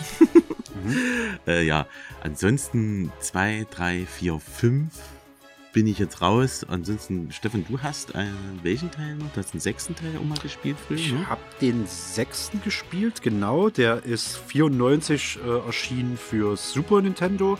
Und irgendwann habe ich den dann auch mal selber gespielt. Ist, glaube ich, so eine Story, wo man eine junge Frau verkörpert, die magische Fähigkeiten hat und deswegen vom Imperium verfolgt wird und versucht da diese Esper hießen die, glaube ich, solche Naturgeister ähm, zu retten, die als ausgestorben gelten, aber das scheinbar nicht sind.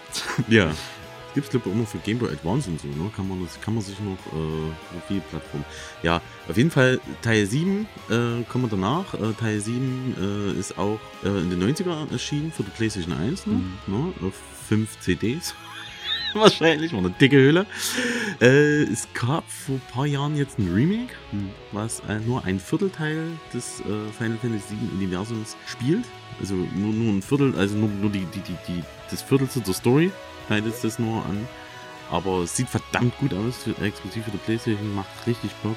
Der siebte Teil ist der mit, mit Sephiroth. Ne? Das ist, Genau, ich, einer der mit Cloud, bekanntesten. mit dem äh, Riesenschwert. Genau, einer der bekannt, also Sephiroth ist einer der bekanntesten Mhm. Antagonisten im Videospiele-Universum, weil er äh, so ein ganz hinterhältig Ja. jemanden ermordet hat äh, und bis dahin äh, galt es so von wegen, die Figuren können nicht sterben, die werden bloß bewusstlos, aber können nicht sterben. Ja, hassen ja. alle. Ja, alle hassen ihn. nee, äh, ja, Teil 7 ist so mit, mit der bekannteste auch mit, ne? Wo, Mhm. wo, also wo die Reihe nochmal richtig aufge, äh, aufgegangen Aufgeblüht ist, aufgeblüht ist. Und gerade gerade PlayStation-Ära. Wie gesagt, hat jetzt noch ein Remake bekommen und bekommt immer noch weitere Remakes, naja. Äh, ja, Teil 8 ist nochmal für die PlayStation 1 erschienen und Teil 9 auch. Äh, gibt's auch Re nee, Re also so HD remastered ein bisschen, kann man sich das noch angucken.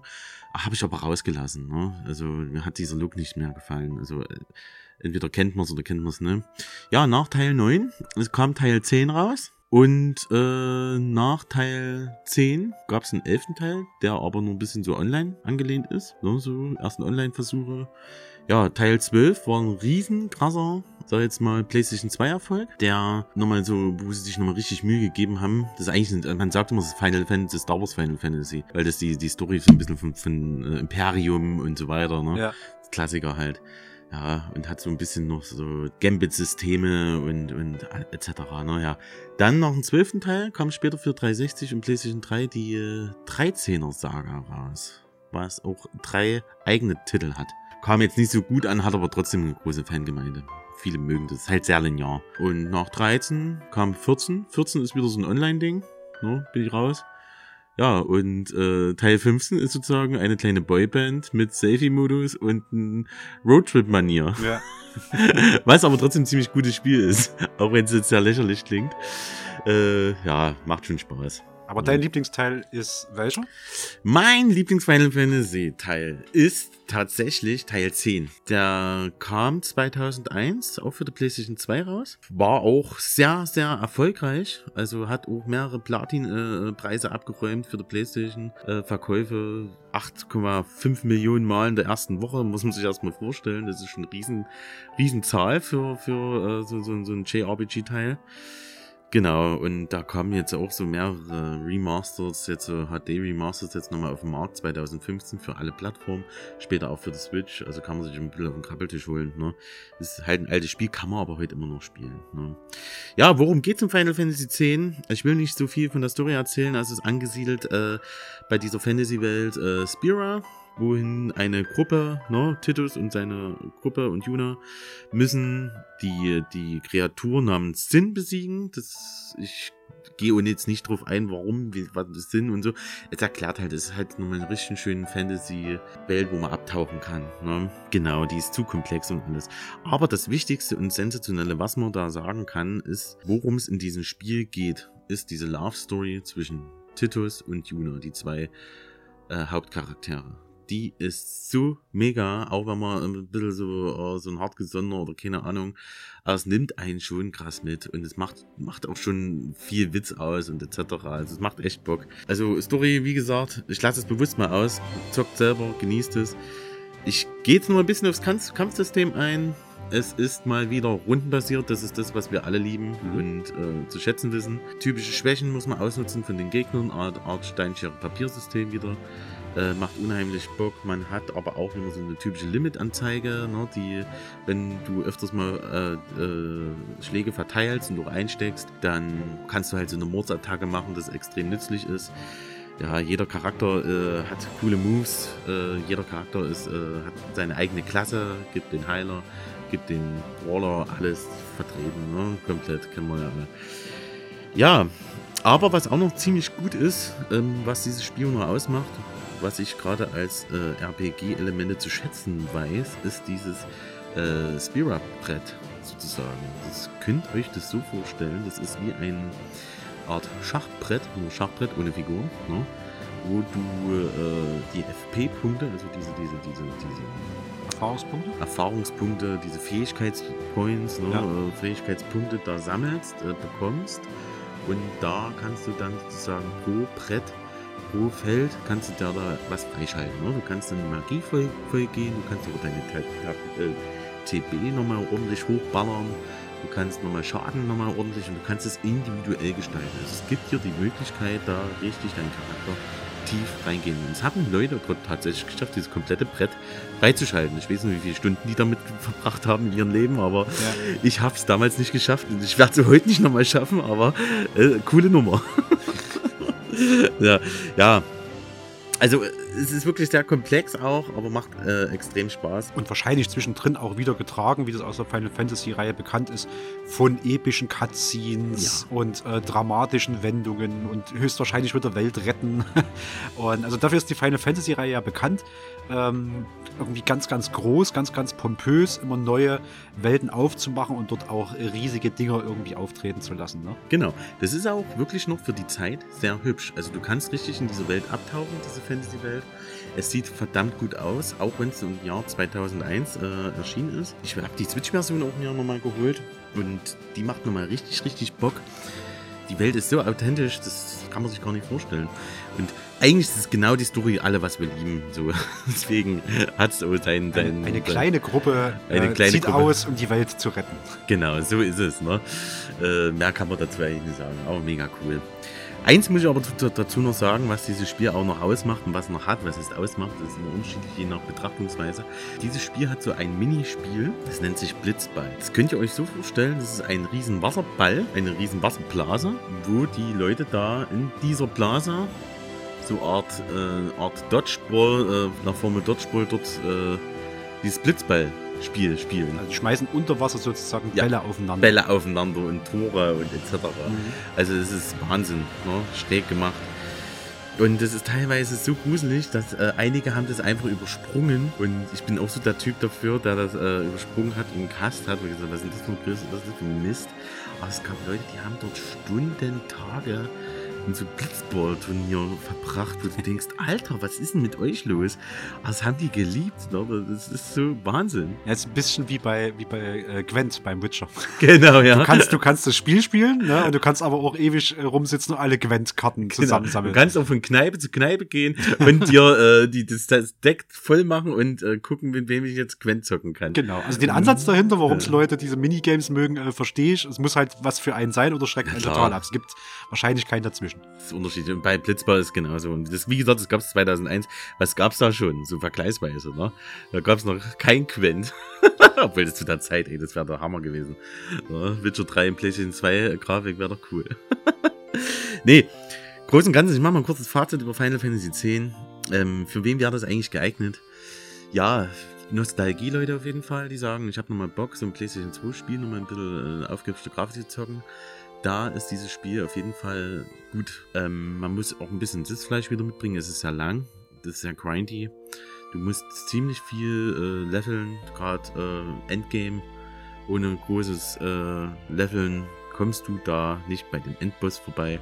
Aber es macht unheimlich Bock. Also wer Bock hat auf ein altes, schönes, sag jetzt Oldschoolisch. mal, Oldschool Final Fantasy Titel, greift zu. Ja. Gibt's so nicht mehr so teuer. Genau. Ja, und wer bloß in die Welt mal reinschauen will, die quasi aber eigentlich, glaube ich, mit jedem Teil neu entsteht, Ja. glaube ich, und in eine neue Welt reinspringen kann. Wer möchte, es gibt auch, ich glaube, zwei Final Fantasy Filme, möglicherweise auch mehr. Ich, mir fallen gerade zwei ein. Genau, es gibt zwei Filme. Der eine ist an Teil 7 angelehnt. Da ist, äh, das, da heißt sogar Chil äh, Children. Advent Children. Advent Children, genau. Mhm. Das ist nochmal so ein Abschluss der, der, der, der Teil 7 Saga und so, und so weiter. Und es gibt noch einen Ur-Final Fantasy Film, was Ja. aber, ja, jetzt nicht mehr so wundervoll ist. Und der 15. Teil hat auch noch einen eigenen Film gekriegt. Für den 15. Teil haben sie noch ordentlich Kohle rausgeknallt.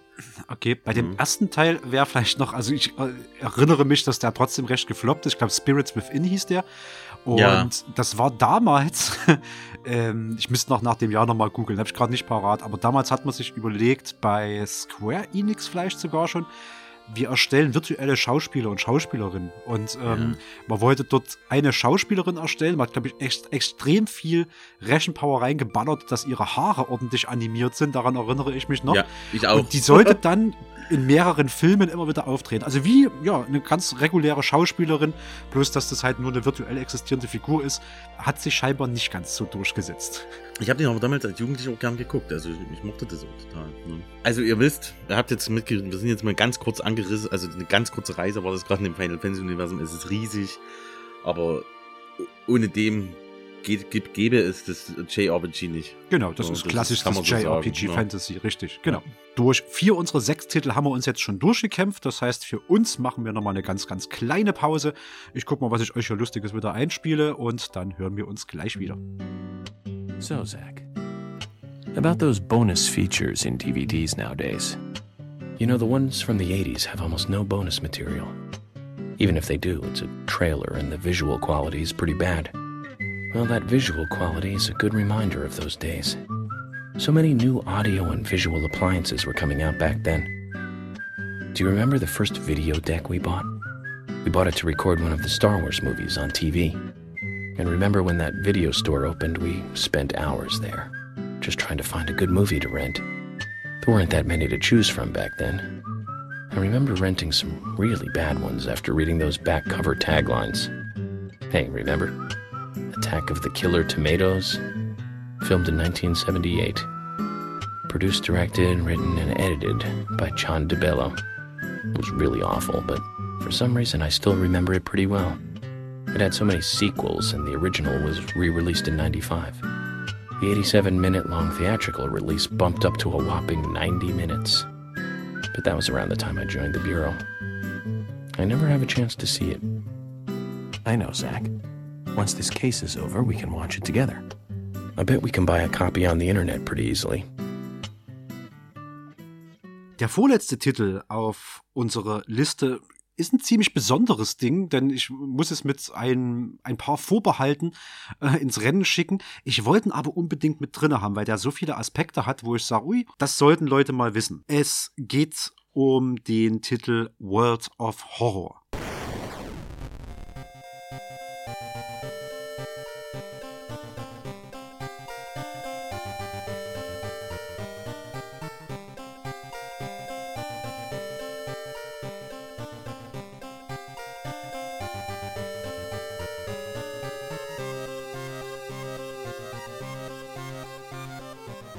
World of Horror ist ein PC-Horror-Rollenspiel mit Adventure-Elementen, mit Roguelike-Elementen und mit Puzzle-Elementen und zwar im 1-Bit-Pixel-Style.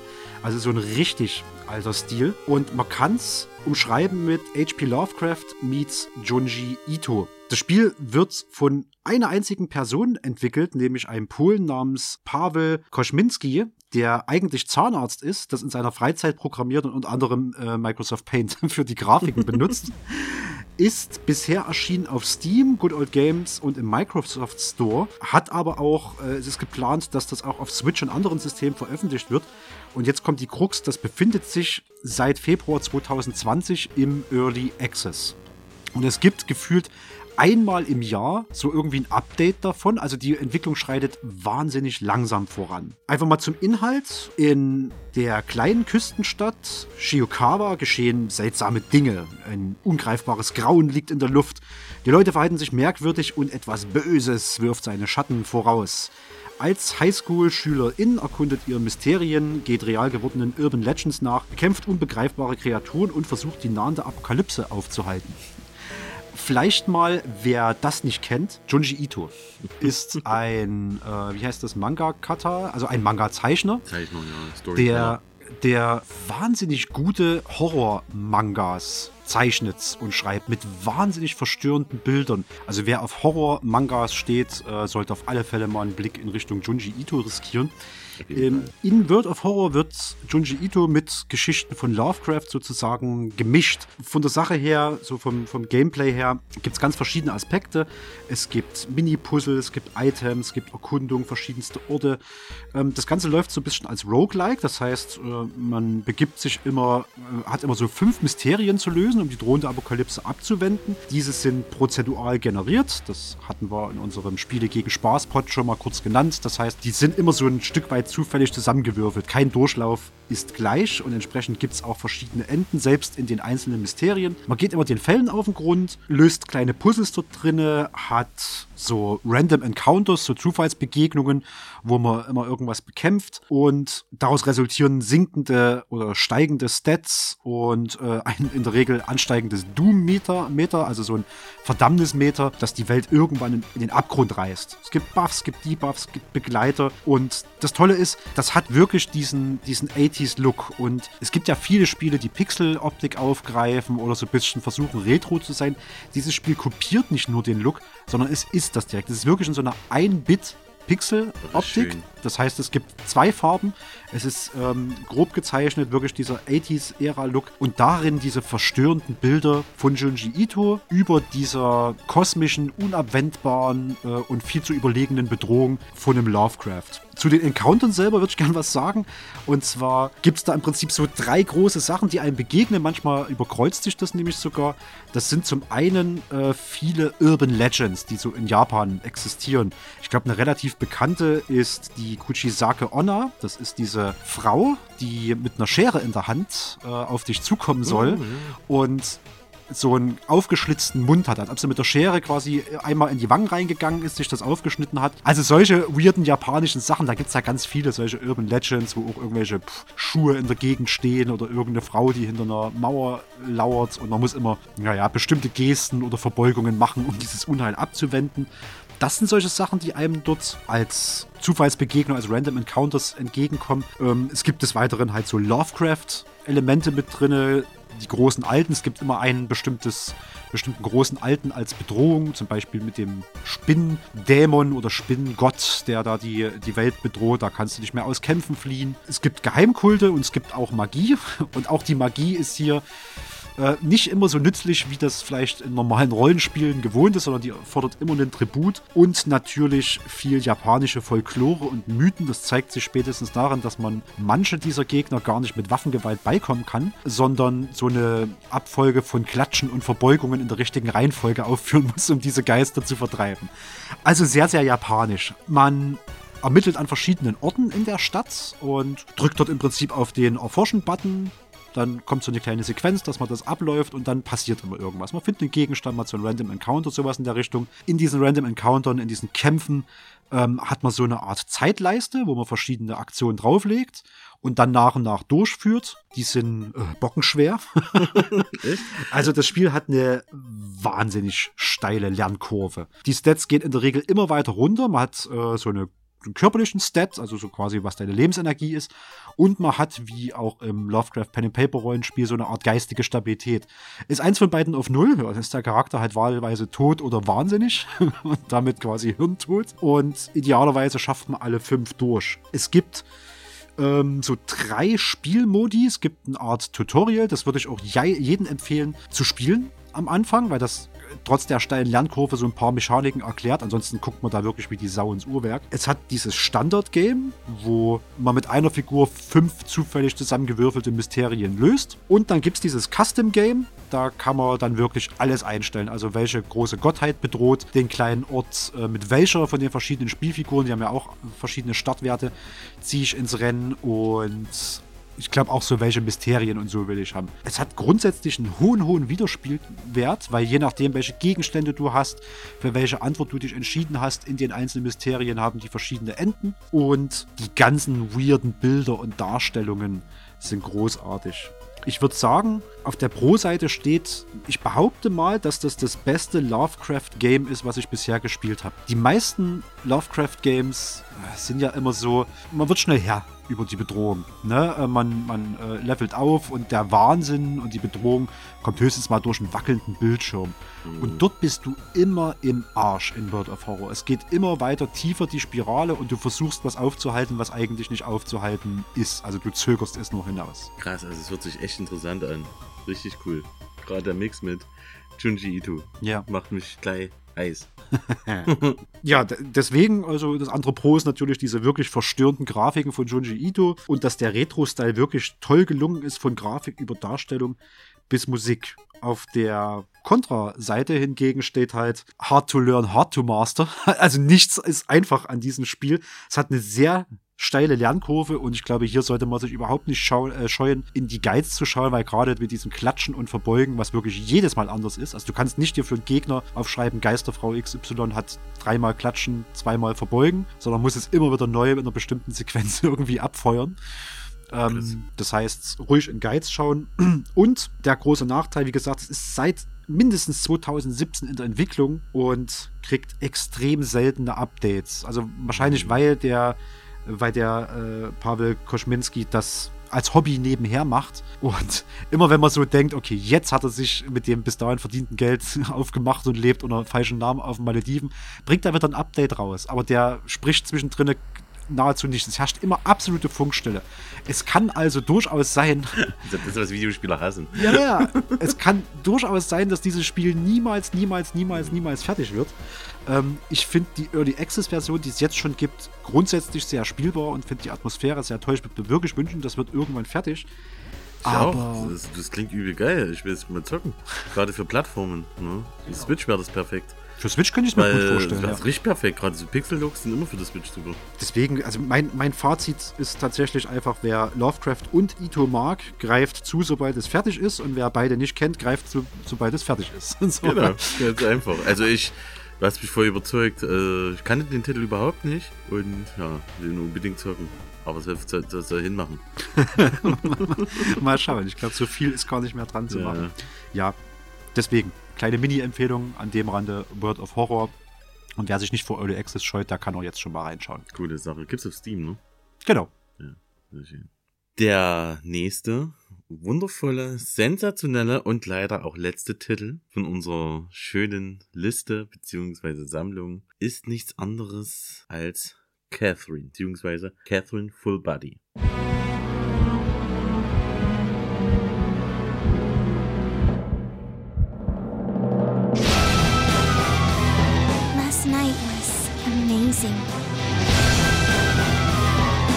Cheat on me, I'll be angry.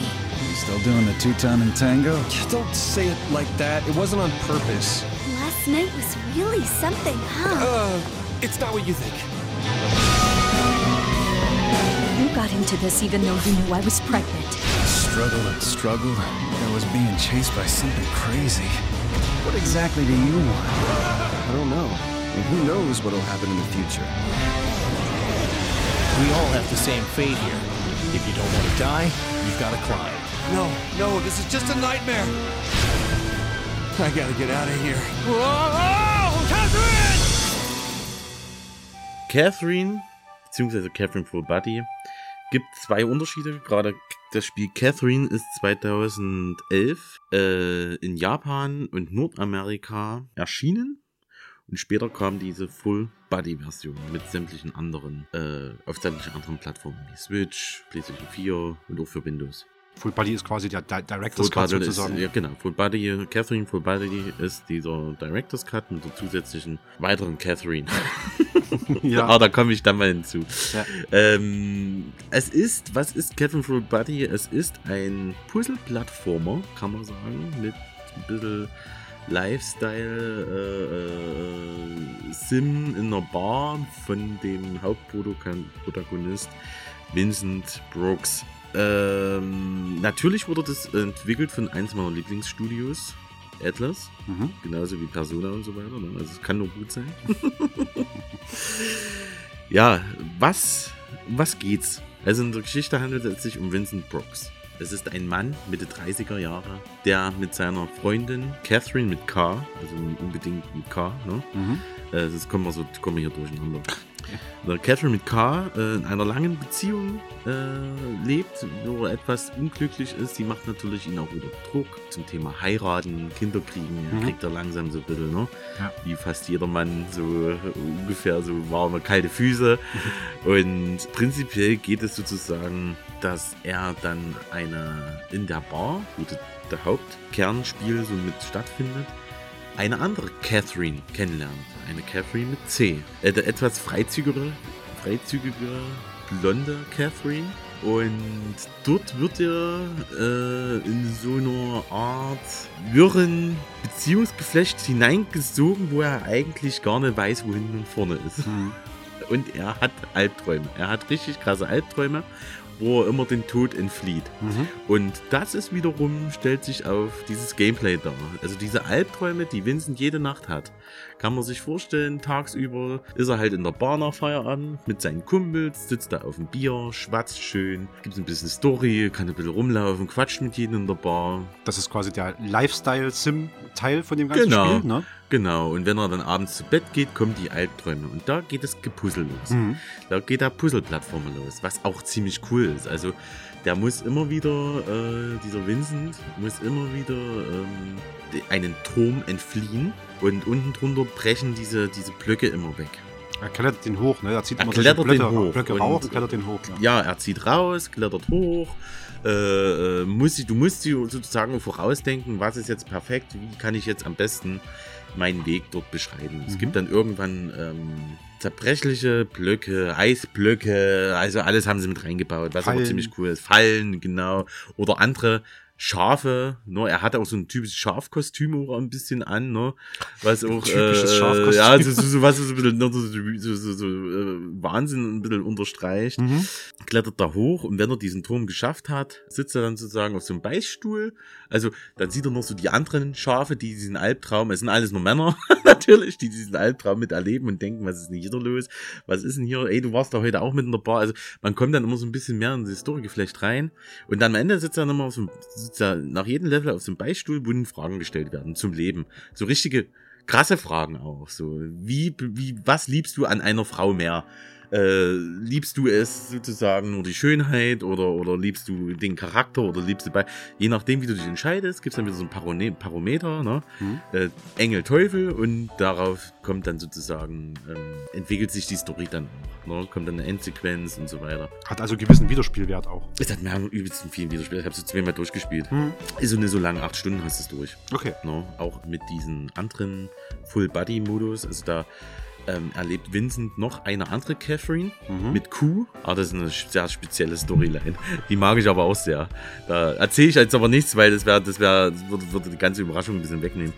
Aber prinzipiell geht es um die Story-Geflecht zwischen Vincent und Catherine, seiner Freundin, und die andere Catherine, die in der Bar auftaucht, auftaucht, halbnackt und ihn schöne Augen macht und in in so einer, so einer Sache hineingezogen wird. Beziehungsdreieck. Fremd, Beziehungsfremdgeh, Beziehungsdreieck, wo er auch überhaupt nichts weiß, das einfach total witzig ist.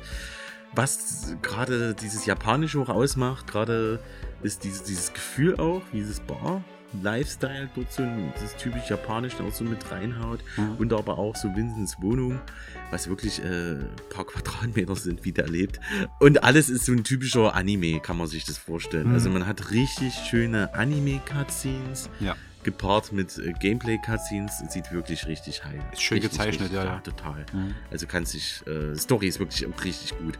Also wenn, wenn ihr das unbedingt zocken wollt, äh, macht wirklich die Full Body Nummer. Das ist wirklich am entspanntesten und am schönsten. Gerade die Switch, die Switch-Version ist ja cool. Es gibt aber auch eine PlayStation 4-Version, die, die ist auch richtig geil. Also lohnt sich. Mhm. Also für mich sah es, ich habe es äh, nur von außen betrachtet bisher, für mich sah es immer aus wie so ein großer Fiebertraum, weil es ist immer Ja. so, der schläft immer ein, Ja. dann kommt dieses Kistenspringen-Ding. Ich habe mich immer gewundert, wie lang, äh, ob das denn so lang unterhaltsam bleiben kann, aber ich höre immer wieder, dass das äh, sehr, sehr viel Abwechslung bietet. Schwerer wird, es gibt wohl irgendwie noch so einen Multiplayer-Modus, wenn man das haben möchte. Kann man zu zweit spielen. Da Mhm, kann man genau. zu zweit links und rechts wie Tetris. Dann kann man da den, den Turm hochklettern. Also Genau. es hat auch coole Gameplay-Elemente. Du kannst du, wenn du auf dieses Puzzle stehst, kannst du die Schwierigkeit äh, hochstellen, dann nochmal loslegen. Es gibt, so, äh, Rage-Modus, es gibt so viel. Mhm. Also gerade Full Body hat nochmal richtig nachgelegt. Aber es lohnt sich wirklich, die Story. Mhm. Story reinlegen. Äh, einfach mal zocken. Also man kann sich da auch äh, gerade als 30-Jähriger nochmal so richtig schön äh, äh, identifizieren mit den Vincent. So, es macht auch richtig Bock, das sieht auch richtig hübsch aus. Es lohnt sich wirklich. Also ich kann es wirklich jeden Kerl, der da sagt, boah, ich habe mal Bock auf eine coole Story, ja, da jetzt auch nicht mal irgendwie zu viel mit so japanischen Spielen anfangen kann, Mhm. ist für jeden gut geeignet. Es ist nicht zu schwer, das ist Puzzle, du kannst ständig die Schwierigkeitsgrade einstellen. Das macht echt unheimlich Bock. Und das Gameplay macht du, macht du Laune. Sonst ziehst du es nicht durch. Du grübelst echt scheiße, wie kommst du denn da hoch? Versagst du auch oft. Manchmal gibt es immer am Ende des Levels so, gibt es dann auch so eine Verfolgungsjagd, so kurzer Spoiler jetzt, was auch richtig was ganz einprägend ist. Er träumt halt äh, so ein bisschen von, von äh, gerade am Anfang Kinderkriegen und so und da verfolgt ihn ein Riesensäugling. So einfach so hoch und er versucht einfach nur abzuhauen. Das ist einfach nur krass, ey. Äh, macht echt Bock. Das ist echt ein cooles, cooles Game. Gerade wieder dieser typische japanische Wahnsinn auch wieder, Ja. dass er mit reinkommt. Okay. Vielen Dank, Waldi. Gerne, gerne, gerne. Für diesen letzten Titel auf unserer Liste. Ähm, ja, wir haben uns jetzt durch sechs Titel durchgehangelt. Wir haben am Anfang schon und auch schon bei der Vorrecherche so ein bisschen gesagt, ach, das ähm, einerseits entspricht bloß einem kleinen Teil. Mit manchen haben wir auch so ein bisschen gestruggelt. Ich selbst stand auch da und habe so in meine Liste geguckt und habe überlegt, boah, was hast du denn für Titel, die so richtig typisch japanisch wären? Und äh, manche waren es mehr, manche waren es weniger. Ähm, was wir natürlich außer Acht gelassen haben, war jetzt auch die ganze äh, Super Nintendo-Ära, also 90er und halt ein Stück weit Nullerjahre. Pokémon haben wir jetzt gar nicht aufgerissen, das wäre natürlich auch was typisch Japanisches, aber auch so JRPGs, solche Geschichten. Das heute sollte, ja, mal so ein erster Einblick sein Ja. in Sachen, wo wir spontan sagen, typisch japanisch und auch so mit Fokus auf Titel, die jetzt vielleicht auch nicht so super alt sind, die man vielleicht sich äh, noch relativ leicht besorgen kann. Ne, Preise von Super Nintendo-Spielen sind ja Das kannst du nicht mehr bezahlen. teilweise astronomisch. Wenn Ja. ihr da die guten JRPGs zocken wollt, dann seid ihr mal locker 200 Euro lo- los, wenn es gut läuft. Deswegen an der Stelle einfach nochmal abschließend äh, die Frage oder Bitte an euch, uns gerne Feedback zu geben. Zum Genau. Beispiel, sind da noch mehr Titel gewünscht? Sollen wir uns noch mal vielleicht in der Konstellation oder einer Konstellation noch mal hinsetzen, noch mal Gedanken machen, wie diese Liste noch weitergehen könnte? Oder Es gibt noch genug. ja, ne, oder was sind, was sind eure Titel, wo ihr sagt, hui, die hätten unbedingt in der Liste drin sein müssen? Äh, kann ja auch sein, dass die auf zukünftige Listen kommen. Was sind so eure Erfahrungen im Bereich japanische Spiele oder was wäre für euch der Titel, wo ihr sagt, das ist ein japanisches Spiel. Wenn ich eins, mich für eins entscheiden müsste, was ins Lexikon kommt, dann das. Bis hierhin, ich hatte erstmal viel Spaß, über die verschiedenen Titel zu quatschen. Ich habe ein paar neue auch. Sachen gelernt. auch mit. Wir haben uns gegenseitig, glaube ich, ein paar Titel gepitcht und so. Ähm, ich muss, äh, also am interessiertesten bin ich ehrlich gesagt so ein bisschen an Persona 5. Ähm, muss mal schauen, ob ich das irgendwo Das günstig kommt? herbekomme. Äh, ist jetzt eigentlich leider nur PlayStation 4 exklusiv, kommt aber für Microsoft jetzt raus. Na, dann Game. Pass. Dann, Oktober. da muss ich noch mal, ja toll, da habe ich wahrscheinlich keine Zeit. Äh, Ich sag's nur. 200, die 200 Stunden werden wahrscheinlich gerade die Schwelle sein. 130. Also mindestens 80 muss man, glaube ich, reinstecken. Aber das sah schon ziemlich cool aus. Ähm, ja, ansonsten habe ich ja noch Yakuza rumliegen. Ich habe das schon mal durch, genau wie Deadly Premonition. Ähm, zieht aber sich auch ein bisschen hin. Viele, viele coole Titel. Viel geredet viel empfohlen. Wir hoffen, für euch war irgendwas dabei, wo ihr sagt, yo. Und das Feedback dazu könnt ihr lassen auf info.kaffeesatz-chemnitz.de, das ist unsere Mailadresse. Oder ihr guckt auf kaffeesatz-chemnitz.de und findet dort Verlinkungen zu Facebook, zu Instagram, zu Twitter, auch zu unserem Discord-Channel und könnt dann jeweils unter den äh, Social-Media-Posts von dieser Folge auch Feedback hinterlassen, würde ich mich persönlich sehr drüber freuen. Habe ich wieder was zum Vorlesen in den News- und Feedback-Folgen. und ja, ich werde mit dem Waldi jetzt noch äh, unser Getränk austrinken. Wir werden uns vielleicht schon mal einen Plan machen, was als nächstes auf unserer Aufnahmeliste steht. Genau. Es sei denn, ihr schlagt uns was vor.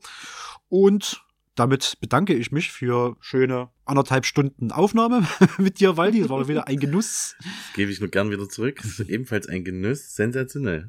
Okay. Wie immer. Dann verabschieden wir uns bis zum nächsten Mal. Macht's schön gut. Ciao. Tschüss.